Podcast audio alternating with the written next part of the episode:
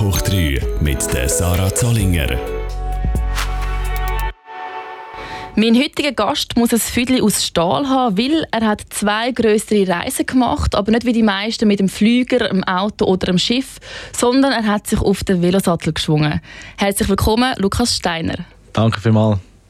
Ähm, bist du heute auch mit dem Velo zu uns ins Studio gefahren? Nein, heute, heute leider nicht. Es ist auch von der Temperatur im Moment ein bisschen frostig.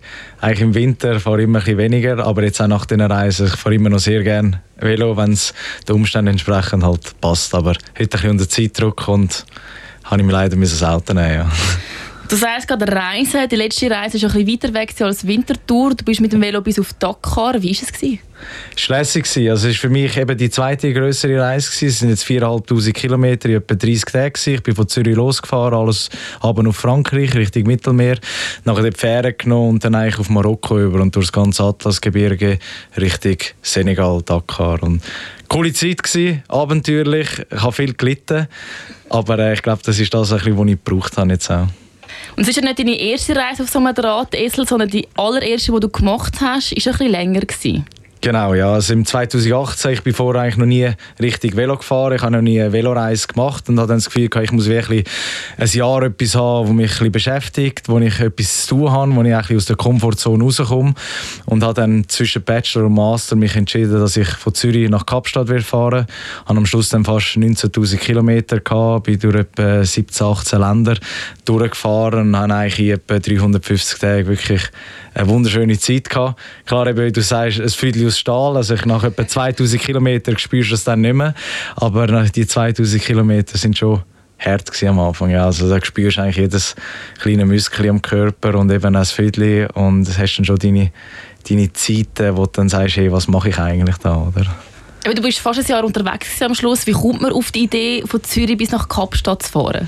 Ja, ich eigentlich immer zuerst mit dem TÜV etwas machen. Ich hatte die TÜV-Prüfung dort auch noch nicht gehabt und dann war das ein kleines Hindernis gewesen. Und dann habe ich immer gesagt, du, was könnte ich jetzt gerade sofort machen, wo könnte ich gerade loslegen? Und dann ist in Taiwan, wo ich dort meinen Austausch gemacht habe, ist ein Kollege mal reingekommen, du, äh, wieso fahrst du eigentlich nicht mit dem Velo durch Afrika? Und dann bin ich ein bisschen recherchieren und das ist ein riesen Privileg, was wir heutzutage haben mit dem Internet hast einfach Sachen anschauen und dann ein, zwei Leute gesehen, die das schon gemacht haben.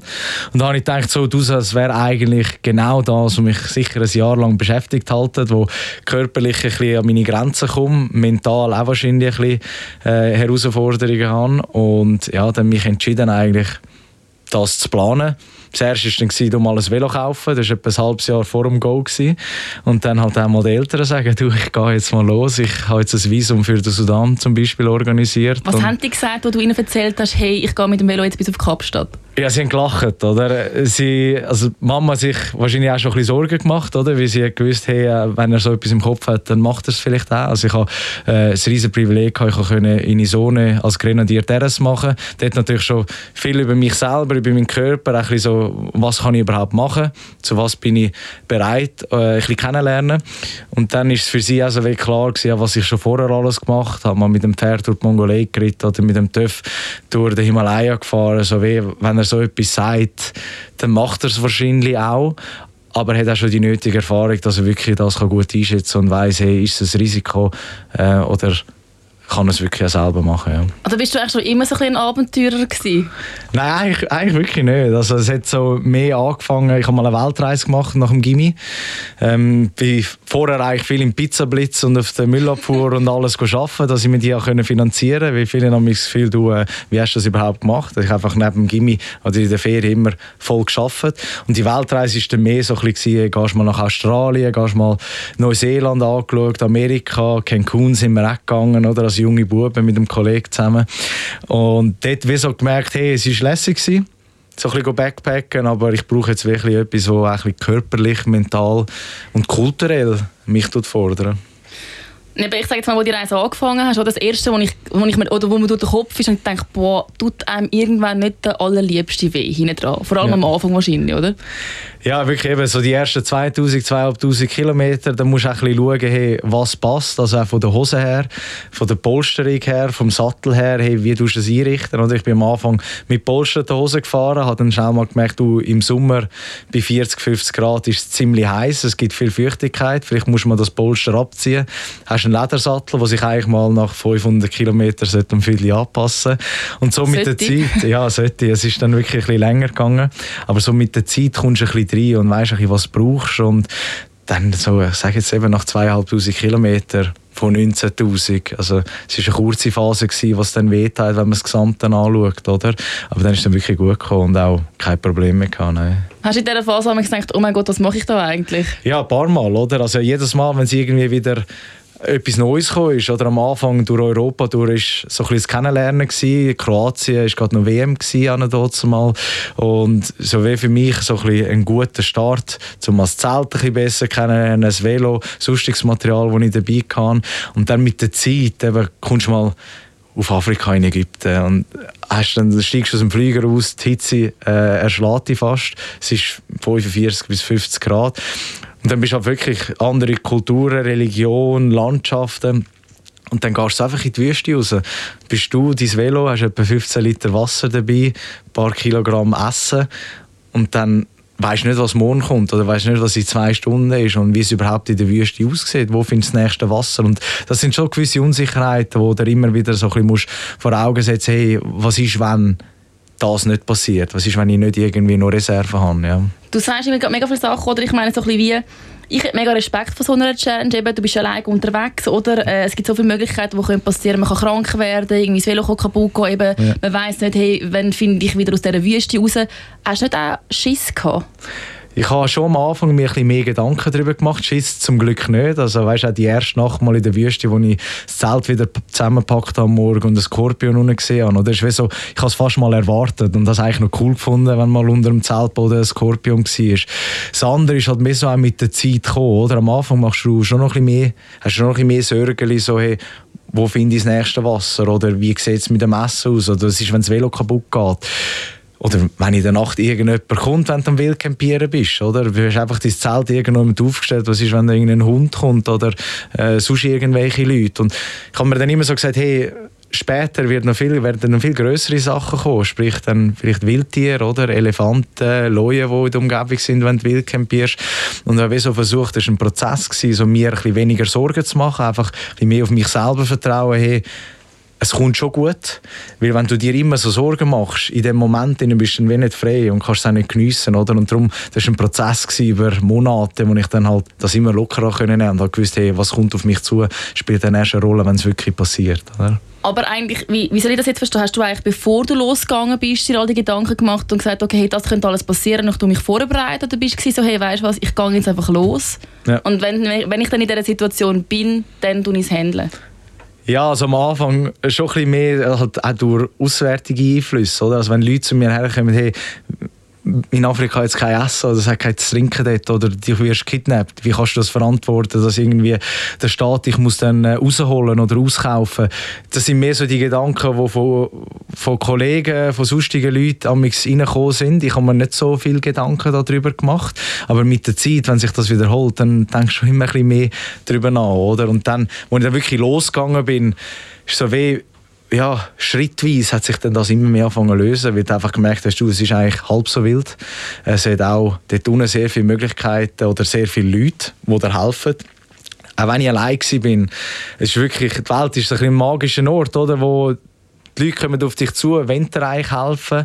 Du bist nie richtig allein, oder? Du hast immer jemanden, wo, wo kannst ansprechen der dir gerne helfen Und von dem musst du auch Gebrauch machen, oder? Du musst genug offen sein, um ein bisschen auf die Leute zuzugehen, wenn du mal wirklich Hilfe brauchst. Und das habe ich mit der Zeit immer mehr kennengelernt. Natürlich auch durch die vorherigen Reisen, wie so ein bisschen nicht so einen Stress gehabt damit, weil ich gewusst habe, hey, wenn du mal wirklich äh, im Schlamm bist, dann kommt schon jemand und zieht dich dort raus, oder? Was sind denn so die grössten Schwierigkeiten, so ein die du jetzt auf deiner Reise gehabt hast? Sicher einmal die Planung. Also, ich habe die Reise nicht äh, von A bis Z durchgeplant. Es war dann mehr so, gewesen, hey, vor Ort schauen, wo finde ich die nächste Wasserstelle, wo kann ich das nächste Geld abheben, wie lang ist die Distanz von, von der Wasserstelle zu der nächsten oder wenn ich an die Grenze herkomme, wie viele Kilometer vorher muss ich Geld rauslassen, dass es dann über die Grenze langt, dass ich dann irgendwie überlebt die nächsten 400, 500 Kilometer noch weiter. Ich glaube sicher mal die Planungssache, oder? Immer halt das Zeug parat haben, lieber ein bisschen zu viel als zu wenig. Also was zu viel als zu wenig Geld oder alles? Zu viel Wasser, zu viel Essen, zu viel Geld, oder? Weil wenn du es wirklich brauchst, dann bist du mit dem Velo halt nicht so flexibel und auch die Möglichkeiten dort unten von der Landschaft her, oder? Wo dann mal in Namibia zum Beispiel mal fünf, sechs Tage niemand siehst und halt 25 Liter Wasser dabei hast, weil du weißt, du drei Tage bis dann geht dass du wieder eine Quelle hast, oder? Und dann für acht Tage Essen dabei gehabt. Das sind alles so Faktoren, das musst du schon ein bisschen planen voraus. Aber mit der Zeit lernst du wie auch besser einschätzen. Du weißt genau, was brauchst du für wie viele Stunden pro Tag Velofahren, oder? Und dann fällt dir das auch leichter. Ich denke mal, oder, man, man, kann sich auch nicht für jede Situation eigentlich so richtig vorbereiten. Man macht sich viele Gedanken. Aber hast du jetzt oft im Moment gedacht, denkst, ups, an das habe ich jetzt wirklich gar nicht gedacht? Nein, eigentlich wirklich selten. Also ich, ich, es würde mir jetzt nicht gerade einen Moment einfallen, wo ich sage, hey, da habe ich jetzt wirklich etwas falsch geplant oder als falsch eingesetzt, äh, eingeschätzt. Ich habe mir sehr viel Gedanken halt materialmäßig schon vorher gemacht, mit vielen Leuten geredet, viele Blogs gelesen, viele Bewertungen, auch über das Material. Ich glaube, das war so die grösste Herausforderung vor der Reise. Du, welchen Schlafsack nimmst du mit? Welche Luftmatratze nimmst du mit? Oder welches Velo? Und dann geht bis in die Details ab, oder? Welche Pfanne hast du dabei? Welchen Kocher hast du dabei? Und wenn das am Schluss so ein bisschen, ein bisschen mit dem auseinandergesetzt hast und es dann auch stimmt, dann bist du schon mal sehr gut vorbereitet. Oder? Aber es hättest du jetzt auch nicht gebraucht. Im Nachhinein wäre es vielleicht auch mit einem Zündhölzchen gegangen. Oder? Es kommt dann immer darauf an, wie du deine Reise gestalten Was ist dir wichtig? Ist dir Unabhängigkeit wichtig, dass du eben mal kannst in die Wüste rausgehen und fünf, sechs Tage kannst so äh, leben Oder ist dir wichtig, dass du 400, 500 Kilometer am Tag kannst mit dem Velo machen kannst? Das sind dann so, es kommt immer aufs Persönliche darauf an, wie du das siehst. Du hast ja immer alles selber mittragen. Äh, ja. wie hat jetzt so eine Ausrüstung ausgesehen, die du dabei gehabt hast? Ja, es sind etwa 200 einzelne Artikel gewesen, Ui, oder? Also, okay. Ja, gut, nicht in Nein, müssen wir nicht alle aufzählen, oder? Es ist so, ja, von, von Kleinigkeiten wie Zahnbürste, Zahnpasta, WC-Papier, bis dann halt grössere Sachen, ein Zelt, Schlafsack, ein Stuhl, den ich dabei hatte, die ganze Küche. Ähm, ja, bis irgendwie noch halt so medizinmäßig, oder? Wo dich halt ein bisschen selber hast müssen versorgen und es war insgesamt etwa 25, 30 Kilo. Gewesen. Die ganze Ausrüstung. Das Velo dann noch etwa 17, 18 Kilo. Also ich glaube, also im Normalzeiten bin ich etwa mit 55 Kilo unterwegs mit dem Velo. Und dann halt so Heavy Times so in der Wüste, wenn du alles hast müssen dabei haben mit 20 Liter Wasser, dann bist du schon 85, 90 Kilo gewesen. Und dann ist es dann auch schwierig, das Velo zu stoßen. Ja. Hast du dich körperlich darauf vorbereitet? Also bist du irgendwie da in der Schweiz noch vor ins Fitnessstudio und aufs Velo drauf gesessen? Oder wie hast du es gemacht? Ich hatte vorher einen Monat Weg und konnte dort eigentlich nicht gross etwas machen. Und dann ja, bin ich einfach mal aufs Velo draufgehockt und losgefahren. Also ich habe mich vorher nicht vorbereitet, ähm, weil ich gewusst habe, hey, ich habe nicht so einen Stress. Also wenn es halt mal nach vier, fünf Tagen der Körper wirklich müde ist, dann musst du halt immer wieder Pause geben, musst auf den Körper hören. Das lernst du immer mehr mit der Zeit. Aber so spezifisch vorbereitet, ich meine, kannst eh nicht. Ich habe vorher nicht die Zeit gehabt, da jeden Tag 150 Kilometer zu machen. Und dann ist es wie so dann losgegangen und dann machst du einfach deine 150 Kilometer am Tag und dann kommst du auch selber rein. Und nach zwei Wochen dann fragt sich der Körper nicht mehr, du, äh, habe ich jetzt vorher noch Vorbereitung gehabt oder nicht? Dann läuft es einfach, ja. Du bist ja eben, die erste hast eben von Zürich bis auf Kapstadt. Durch wie viele Länder bist du gereist? Ja, ich habe dort angefangen in Zürich, aber dann Richtung Italien, Venedig durch, Kroatien, Albanien, Richtung Griechenland. Und dann eben so, was dann in Afrika angefangen ist Ägypten. Dort den Flüger hergenommen von Griechenland, weil ich nicht die Fähren nehmen und auch außenrum war nicht möglich gewesen. Und dann eigentlich Ägypten, Sudan, Äthiopien, Kenia, Uganda, Ruanda, dann Tansania über bis auf Sansibar, dann zurück wieder auf Malawi, Sambia, Zimbabwe, Botswana, Namibia und dann auf Kapstadt. Und ich glaube, wenn es so zusammenzählt, ich hätte es nicht mitzählt, aber sie ich doch ein paar. paar mitzählt. ähm, aber ich, nehme, ich weiß nicht, wie viele Sprachen das du redest, aber ich kann mir jetzt vorstellen, je nachdem von Land, hast du dich nicht mehr mit den Einheimischen verständigen, oder? Ja, das stimmt. Oder ja. wie, wie ist das gegangen? Ja, es kommt immer wirklich aufs Land drauf an. Also in Kenia haben sie super Englisch können, Ruanda haben sie Französisch können, Tansania haben sie zum Beispiel keine Fremdsprache können und dann musst du halt immer wieder ein bisschen mit Händen und Füßen kommunizieren, mit Bildern, Sachen, die du vielleicht mal gefüttert hast, die denen dann kannst zeigen. Wenn das Menü einmal richtig bekommen hast, dann habe ich es halt immer fotografiert, weil äh, die letzten zehn Mal, wo ich es falsch bekommen habe oder irgendwie Fleisch noch zusätzlich oder einfach nicht das, was ich, was ich will, äh, dann lernst du so, dir ein bisschen zu helfen, oder? Mit Händen, Füßen, Bilder sodass dich zu verständigen. Aber es ist eigentlich, mit Englisch kommst du schon sehr weit an der Ostküste. Die Westküste ist dann ein bisschen anders, dort ist es mehr Französisch. Also dort hatte ich ein bisschen mehr äh, Schwierigkeiten gehabt mit meinem Schulfranzösisch. Ja. Also wie viele Sprachen redest du? Etwa sieben, flüssend. Ah, okay. Nein, sicher nicht. Aha, nein, nein, Schweizerdeutsch, Deutsch und äh, Englisch läuft noch sehr gut, aber sobald es dann ins Französisch hineingeht, geht es dann äh, ein bisschen bergab, ja. Ich kann mir auch vorstellen, oder, wenn ich jetzt in der Schweiz wäre und es würde mir jetzt einer entgegenkommen und mich um Hilfe fragen und erzählt, hey, ich bin jetzt da gerade seit 300 Tagen da auf meinem Velo am Umfahren. Ja. Das begeistert wahrscheinlich die Leute und dann hilft, also die Hilfsbereitschaft ist wahrscheinlich mega groß dann. Nicht? Ja, das ist auch wirklich, wenn du allein unterwegs bist und auf dem Velo auch. Also die Leute haben immer das Gefühl, hey, es ist jetzt heiß, der fährt Velo, der hat es schwer den ganzen Tag. Also denke ich immer so, der arm sich, oder? Und wenn du so ein bisschen mit dem Gefühl unterwegs bist oder die Leute sich so wahrnehmen, dann dann kommen so schöne Sachen auf dich zu, wo dir Leute einfach helfen, wo sie dich unterstützen, wo aber auch interessiert sind an dir, dich einfach von der Straße erhalten, sagen, hey, kommst du zu meiner Familie essen? Dann lernst du die ganze Familie kennen, du dort noch übernachten und mit dem Velo, mit dem Velo ist es wie so ein bisschen entschleunigt, oder? Du hast wie so eine Zeit, um dich auf so Sachen einzulassen.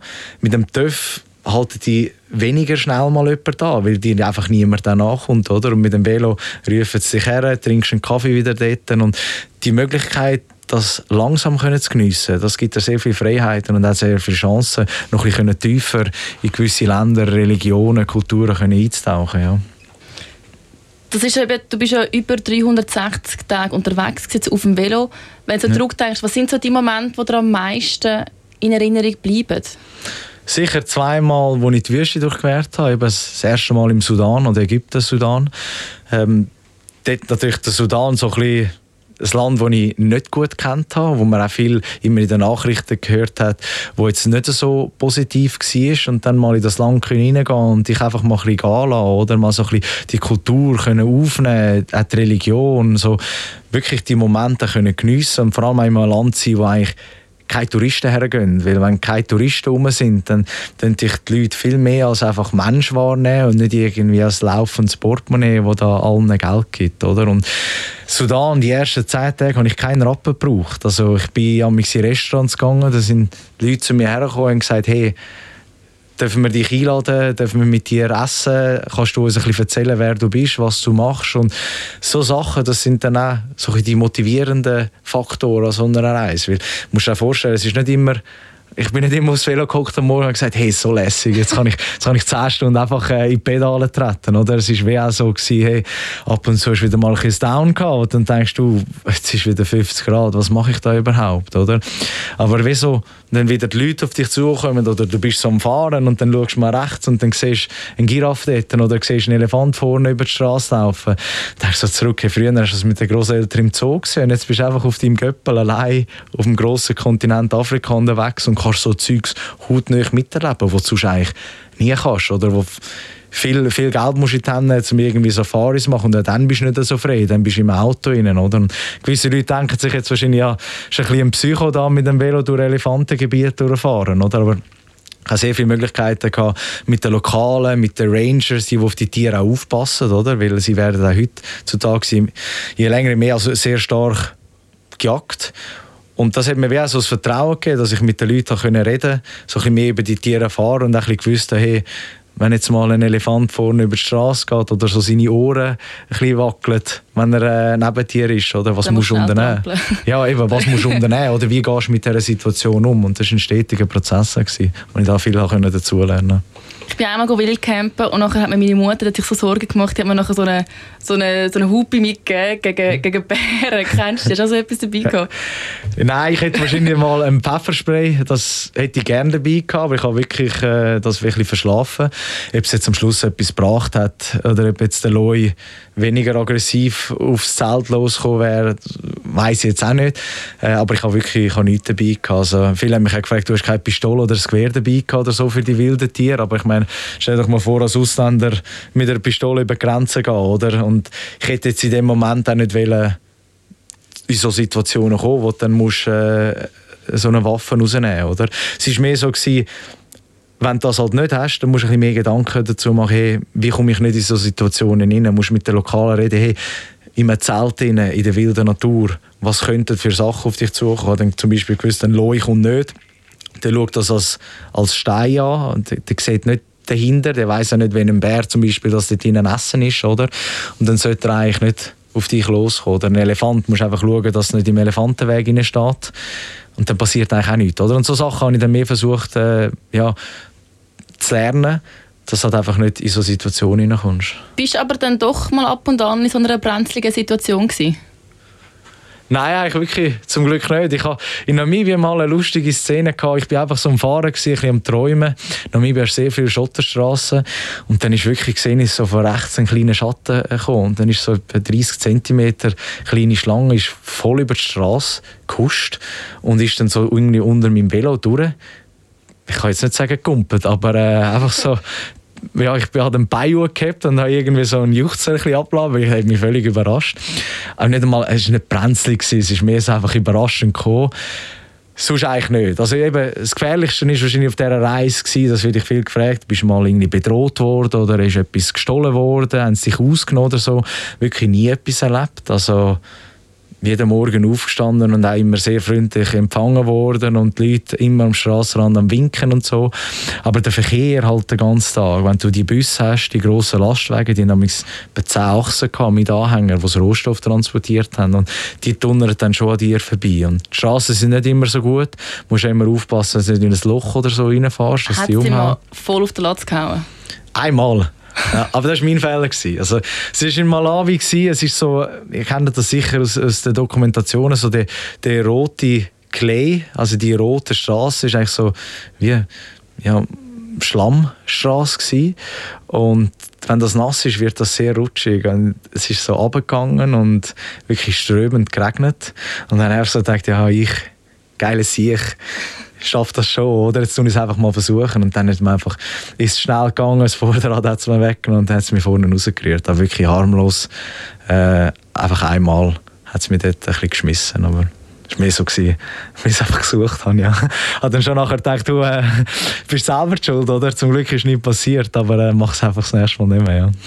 Wie ist es so insgesamt in dieser ganzen Reise gegangen? Also ich sage jetzt mal gesundheitlich, wie ja. halt aber auch psychisch, weil eben, man kann das ja dann nicht immer teilen, eben, du bist mal fünf Tage allein in der Wüste ja. gewesen. Stell mir das jetzt schon auch noch schwer vor. Hier ist abenteuerlich. Du musst einfach mit dir selber können zurechtkommen, oder? Du musst einfach in dem Tag, wenn es ein bisschen einsam ist, musst halt so ein bisschen deinen besten Freund dich selber dabei haben, oder? Dass da, klar habe ich ab und zu mit mir selber äh, über Sachen gelacht, oder? So, eben, wieso schiebst du jetzt dein Velo schon seit 10 Stunden durch den Schlamm und kommst irgendwie 5, 6 Kilometer weit, oder? Das sind schon Sachen, ja, wenn niemand sonst dabei ist, um darüber zu lachen, musst du halt mit dir selber darüber lachen. Aber auch sonst, ich habe jetzt nie so irgendwie psychisch ja, eine Herausforderung kann man immer sagen, hey, ich breche die Reise ab, es, es nervt mich.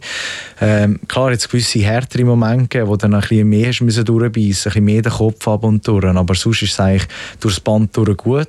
Und du hast jetzt eben noch die medizinischen Faktoren angesprochen, bin ich mal krank gewesen.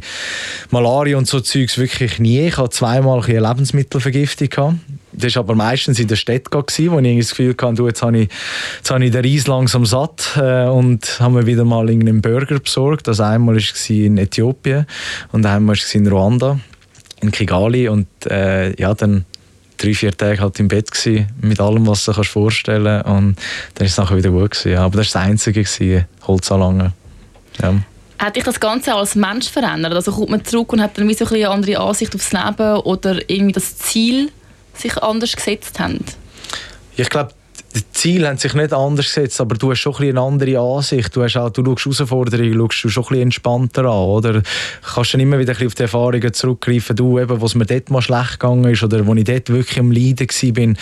Was habe ich gemacht? Oder, oder wie fest hat es sich gelohnt, einmal eben durchzubeissen, oder? Nicht gerade irgendwie aufzugehen oder sagen, hey, äh, ja, es ist jetzt halt einfach so, jetzt nimmst du halt den Kopf gehst, schaust ein bisschen ab und stierst es einfach durch. Oder? Aber klar, hatte ich auch gewisse Momente, gehabt, wo ich ja, eben einen Entscheid haben müssen fällen, wo ich für mich irgendwie ein Zeit gebraucht habe, um mich psychisch ein bisschen auf das vorbereiten, oder? So jetzt bei der zweiten Reise vor allem. Also es ist, viele haben das Gefühl, ja, bist schon einmal auf Kapstadt gefahren, jetzt die 4'500 Kilometer auf Dakar das ist Peanuts, oder? Aber wenn du dann wieder in der Wüste bist, allein, wieder bei 50 Grad und dir, mir ist der körperlich leider nicht so gut gegangen, ich habe irgendeinen Käfer aufgefangen. Ähm, dann, wenn du das Gefühl hast, du, jetzt tust du es einfach ein bisschen herausfordern, jetzt kommst du ein bisschen an deine Grenzen, dann hast du so wie immer ein Teufel auf der Schulter, oder? wo der sagt, hey, äh, hör doch auf, geh heim, du magst ja gar nicht, das geht dir nicht gut, jetzt kommst du heim zum Hotel Mama, oder? Und sie schaut dir wieder.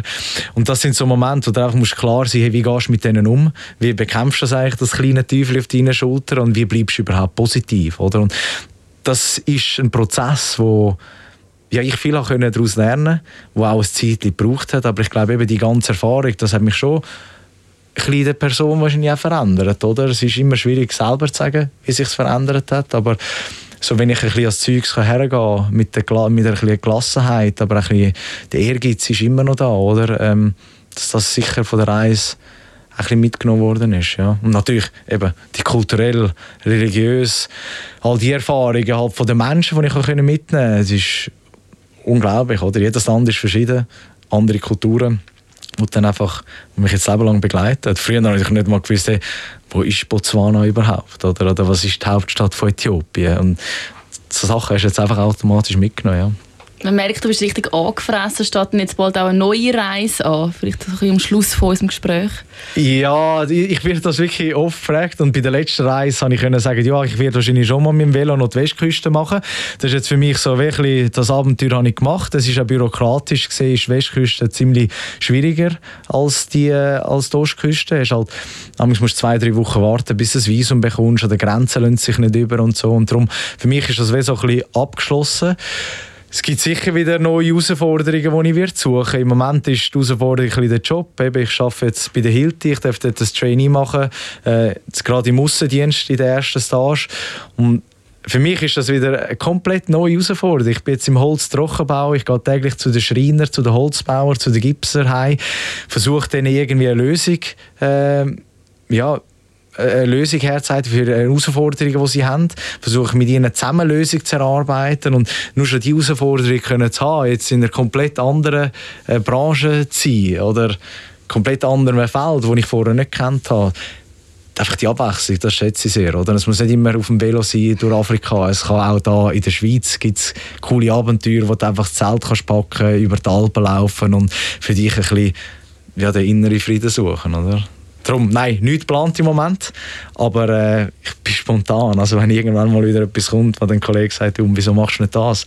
Wer weiß, oder? Hey Lukas, die halbe Stunde ist wie im Flug vorbei. Danke ja. viel, viel mal. Hast du uns mitgenommen auf deine Reise oder zurückgenommen auf deine Reise. Ich glaube, wir können eine Stunde weiterreden. Ja. Ähm, aber ja, danke vielmals für den Einblick. Und ich hoffe, auch euch die Heime hat es gefallen. Ähm, nächste Woche wird euch Stefano Bollmann begrüßen. Er hat dann auch einen Gast, der eine Reise gemacht hat, aber von der Luft oben. Mehr wollte ich euch noch nicht verraten und hoffe, ihr schaltet ein und bis dahin eine ganz gute Zeit.